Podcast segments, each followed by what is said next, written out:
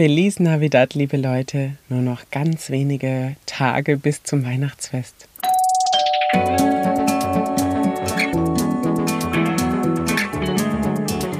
Nebenan, kennst du? Dein neuer Lieblingspodcast mit Geschichten aus dem Alltag für den Alltag. Um neue Blickwinkel für Themen, die vielleicht bisher gar nicht in deinem Fokus waren, zu finden, spannende Geschichten zu erzählen, Menschen von nebenan eine Bühne zu geben und vor allem um dir Freude zu machen. Los geht's! Viel Spaß! Bist du im Stress? Siehst du den Tagen gelassen oder eher mit Druck im Nacken entgegen? Also ich muss sagen, nee, ich darf sagen, dass ich mich richtig auf die kommenden Tage freue. Die Kinder sind so aufgeregt, das ist so süß und ich glaube auch, dass unsere Tage sehr gemütlich werden. Letztes Jahr, da waren wir ja auf Hawaii. Vielleicht erinnert sich der ein oder andere. Oder du könntest die Podcast-Folge Nummer zwei hören, da spreche ich von dieser Reise. Fast unglaublich aus heutiger Sicht. Aber es war so schön dort und ja, anders. Anders weihnachtlich. Wir haben zum Beispiel einige Weihnachtsparaden miterlebt. Die Amerikaner lieben das ja so sehr. Und es war ein bisschen wie bei uns in Mainz der Rosenmontagsumzug, würde ich fast den Vergleich ziehen wollen. Denn die Leute waren auch verkleidet, halt mit weihnachtlichen Kostümen und die Kinder haben auch Süßigkeiten geschenkt bekommen und es wurden Bonbons geworfen. War schon, ja, was ganz anderes. Trubelig irgendwie. Dieses Jahr wird es dagegen sehr viel ruhiger bei uns zugehen. Dieses Jahr ist nämlich meine Familie auf Reisen und wir werden daher den heiligen Abend nur zu viert verbringen. Am ersten Feiertag, da dürfen die Kinder außerdem einfach mal mit ihren Geschenken spielen. Dieser Aspekt kam tatsächlich oft zu kurz, da wir sonst immer gleich zu weiteren Verwandtschaftsbesuchen aufgebrochen sind und erst nach den Feiertagen eigentlich so richtig Zeit war, mit den Geschenken sich zu beschäftigen. Und das ist ja eigentlich total schade, so aus Kindersicht auch, ne? Deswegen werden wir dann erst am 26. losfahren zur Familie meines Mannes, denn dort ist ein tolles, schönes, großes Familientreffen mit traditionellem Weihnachtsessen und das wollen wir uns dann natürlich nicht entgehen lassen.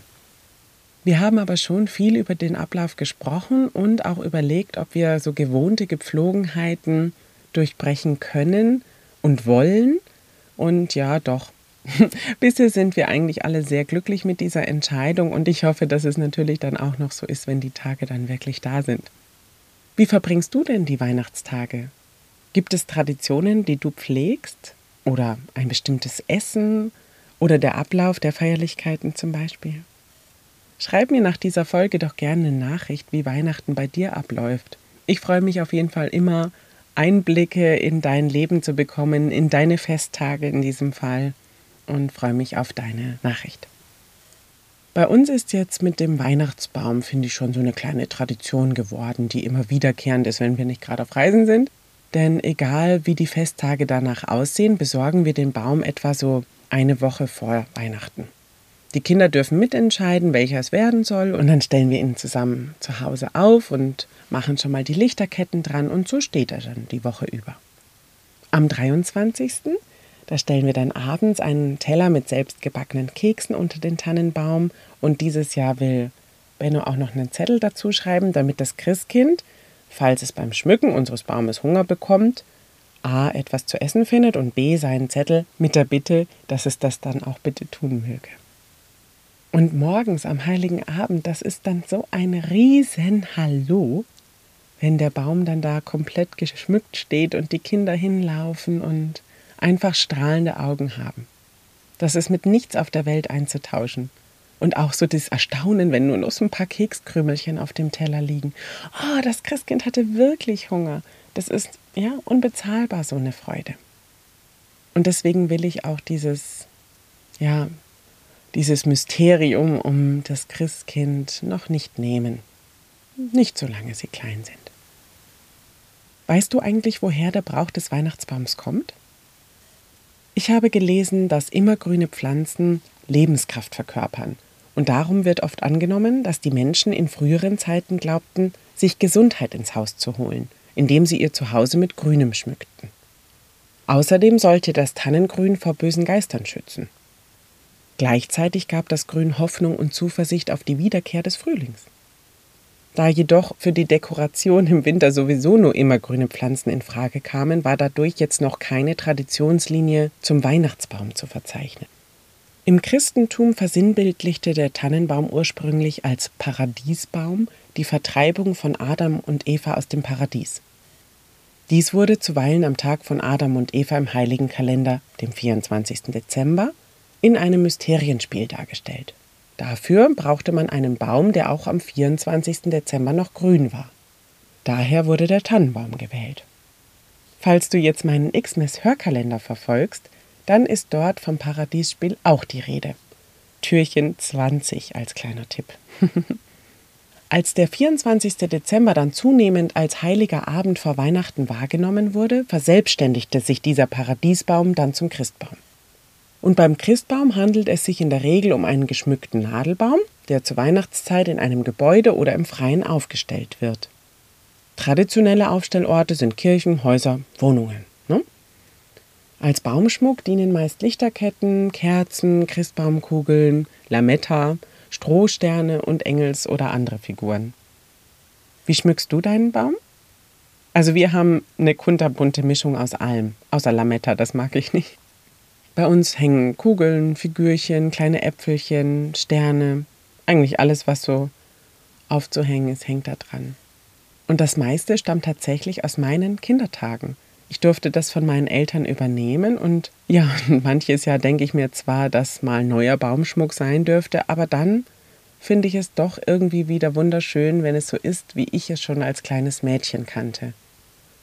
Und da gibt es auch tatsächlich Anhänger, die meine Mutter damals im Kindergarten gebastelt hat für uns und die mittlerweile weit über 40 Jahre alt sind. Und das ist dann schon was sehr Besonderes, finde ich. Also danke, liebe Mama, an dieser Stelle, falls du das hörst dass du dir damals so viel Mühe gegeben hast in der Herstellung wie auch in der Verwahrung nach den Festtagen, dass diese Anhänger heute noch existieren. Dass übrigens am Weihnachtsbaum heutzutage vorwiegend elektrische Lichter zu finden sind, wurde schon um 1920 eingeführt. Vorher gab es ausschließlich Kerzenlichter in den Bäumen. Bei meinen Schwiegereltern, da wird der Baum auch immer noch ganz traditionell entzündet wenngleich die Kerzen dann auch bald wieder ausgemacht werden. Ich denke einmal, ja, weil sie gar nicht ähm, so groß sind, um die ganze Zeit zu brennen. Und auch zur Sicherheit, weil jetzt sind ja doch schon ein paar Kinder mit zunehmender Zahl, die dort herumspringen und dann ist es auch einfach ja ein bisschen gefährlich. Hauptsächlich werden übrigens Tannen als Weihnachtsbaum genutzt. Daneben Fichte und andere Nadelbäume wie zum Beispiel die Kiefer. Was ich total spannend fand, der Marktanteil der Nordmantanne betrug laut der jüngsten Recherche, so jung ist sie leider nicht, sie ist von 2020, auf jeden Fall betrug da der Marktanteil der Nordmantanne in Deutschland rund 80 Prozent. 85 Prozent davon stammten aus Deutschland, 15 Prozent wurden importiert. Und die Anzahl der in Deutschland insgesamt verkauften Bäume ist seit vielen Jahren anscheinend stabil und liegt bei ca. 25 Millionen Weihnachtsbäumen pro Jahr. Stolze Zahlen, ne? Bis Ende der 50er Jahre hatten die Deutschen fast ausschließlich Rotfichten als Weihnachtsbaum in der Wohnung stehen. In den 60er Jahren bis in die Mitte der 70er Jahre bevorzugten sie dann die dichter wachsende Blaufichte. Ab Anfang der 80er Jahre dann die Nordmantanne. Dieser Baum wächst nämlich relativ gleichmäßig, hat weichere Nadeln und eine vergleichsweise hohe Nadelhaltbarkeit. Und das will man ja, ne? dass der Baum möglichst lange schön aussieht und man nicht jeden Tag die Nadeln fegen muss. Im Gegensatz zu Fichten und vielen anderen Tannenarten, wie zum Beispiel Nobilis, ist die Nordmantanne jedoch nahezu geruchslos. Also so diesen Tannenduft, den man sich dann wünscht, den hat man damit nicht. Angebaut werden die Nordmantannen übrigens auf landwirtschaftlichen Flächen, vor allem im Sauerland in Nordrhein-Westfalen und in Schleswig-Holstein. Im Jahr 2022 wurden außerdem 1,8 Millionen Weihnachtsbäume nach Deutschland eingeführt, die meisten davon aus Dänemark. Der Bedarf scheint also groß zu sein, denn es geht auch der Trend zum Zweit- und Drittbaum im Garten oder vorm Haus. Ne? In anderen Ländern werden vielfach künstliche Christbäume aus Metall oder Kunststoff verwendet, die meist zusammenlegbar und somit wiederverwendbar sind. Dieser Trend ist mir zumindest letztes Jahr auch vermehrt bei Instagram aufgefallen. Ganz viele Influencer hatten Bäume, die sie erstmal zusammengesteckt haben und dann schmücken konnten. Eine weitere wiederverwertbare Möglichkeit ist natürlich auch, wenn man einen Baum kauft, der in einem Topf eingepflanzt ist und somit im Anschluss dann im eigenen Garten eingepflanzt werden kann, sofern vorhanden, oder den man tatsächlich auch an manchen Orten wieder zurückgeben kann. Ich glaube, für die Kita haben wir mal so einen gehabt, der war gemietet und nach der Weihnachtsbaummiete wurde der zurück in den Kulturwald gepflanzt, wenn ich mich da recht entsinne. Eigentlich auch ganz nachhaltig gedacht. Gell? Der Werdegang nämlich von einem Samenkorn bis hin zu einem zwei Meter hohen Weihnachtsbaum dauert übrigens je nach Pflanzenart zwischen acht und zwölf Jahre. Die Samen werden aus den Zapfen älterer Bäume gewonnen und die Samenkörner werden in Baumschulen dann zu Sämlingen gezogen und diese werden nach drei bis vier Jahren an Forst- und Weihnachtsbaumbetriebe als Jungpflanzen verkauft. Wie sich die Weihnachtsbäume dann entwickeln und welche Formen die bekommen, das hängt ganz stark von der Bodenqualität ab, den klimatischen Verhältnissen und selbstverständlich auch von den durchgeführten Pflegearbeiten. Laut Aussage des Umweltbundesamts werden Christbaumkulturen aber oft unter intensivem Einsatz von Insektiziden, Herbiziden und Mineraldünger betrieben. Dies schade sowohl Böden, Gewässern als auch Ökosystemen. Ferner könnten diese auch die menschliche Gesundheit belasten, wenn der mit Chemikalien behandelte Weihnachtsbaum dann mitten im Wohnzimmer steht. Weiter heißt es, die Produktionsbedingungen in den Kulturen seien sehr unterschiedlich und oft für den Verbraucher intransparent. Daher achte doch vielleicht beim Kauf deines Weihnachtsbaumes, ab jetzt zumindest, auf den Nachweis, dass dein Baum von nachhaltig geführten und zertifizierten Plantagen stammt. Diese können nämlich durch die abwechslungsreiche Bepflanzung, zum Beispiel unterschiedliches Alter der Bäume, unterschiedliche Sorte, Herkunft usw., so ein waldähnliches Klima herstellen, was den Einsatz von Herbiziden dann unnötig macht. Oder kleinere Betriebe regulieren den Begleitwuchs oft manuell oder setzen Schafe ein, um den Boden nährstoffreich zu halten. Also es gibt schon Möglichkeiten auch beim Weihnachtsbaum darauf zu achten, was da passiert. Und nun noch ein paar Fun Facts, die ich gelesen habe. Zum Beispiel, der größte als Weihnachtsbaum geschmückte Nadelbaum war eine 1950 in Seattle aufgestellte Douglasie von stolzen 67,4 Metern Höhe. Krass, oder? Oder im Styx Forest in Tasmanien wurde am 20. Dezember 1999 ein 80 Meter hoher Eucalyptus regnans geschmückt und als größter Weihnachtsbaum aller Zeiten bezeichnet. Die Aktion diente übrigens als Werbung für den Schutz bedrohter Urwälder. Oder der mit 36 Metern höchste natürlich gewachsene Weihnachtsbaum Deutschlands des Jahres 2005 stand auf dem Gelände des Rheinischen Freilichtmuseums in Kommern in der Eifel. 2003 stand dort schon einmal der höchste natürlich gewachsene Weihnachtsbaum Deutschlands und der war 38 Meter hoch.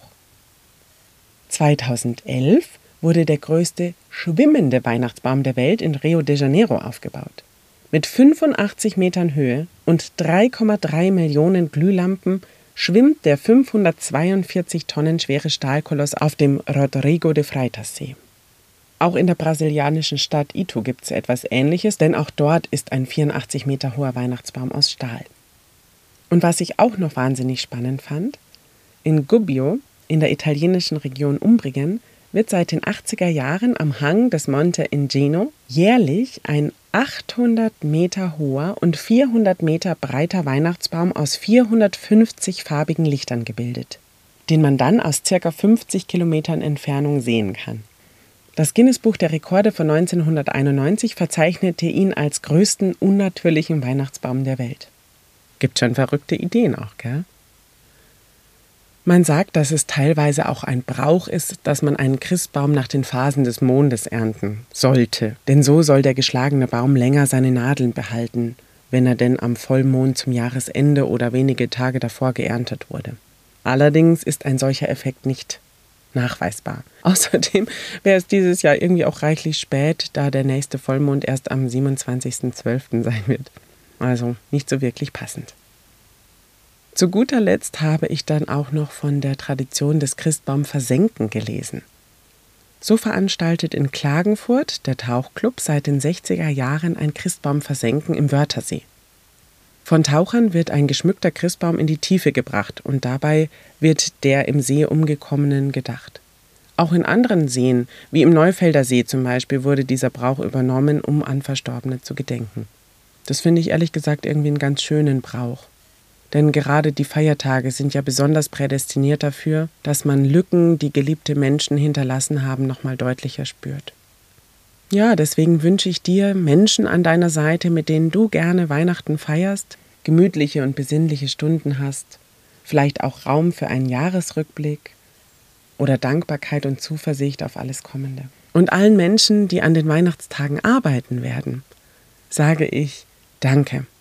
Danke, dass zum Beispiel Krankenhäuser besetzt sein werden, dass es Notdienste gibt und Zufluchtsstätten für Menschen, die allein und oder verzweifelt sind dass Supermärkte noch bis zuletzt offen haben werden oder dass sich Restaurants um die festliche Gestaltung und das leibliche Wohl vieler Menschen kümmern werden.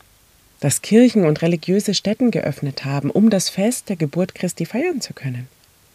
Und natürlich viele, viele andere, die Gutes tun und mit ihrem Einsatz auch an den Feiertagen allgegenwärtig sind.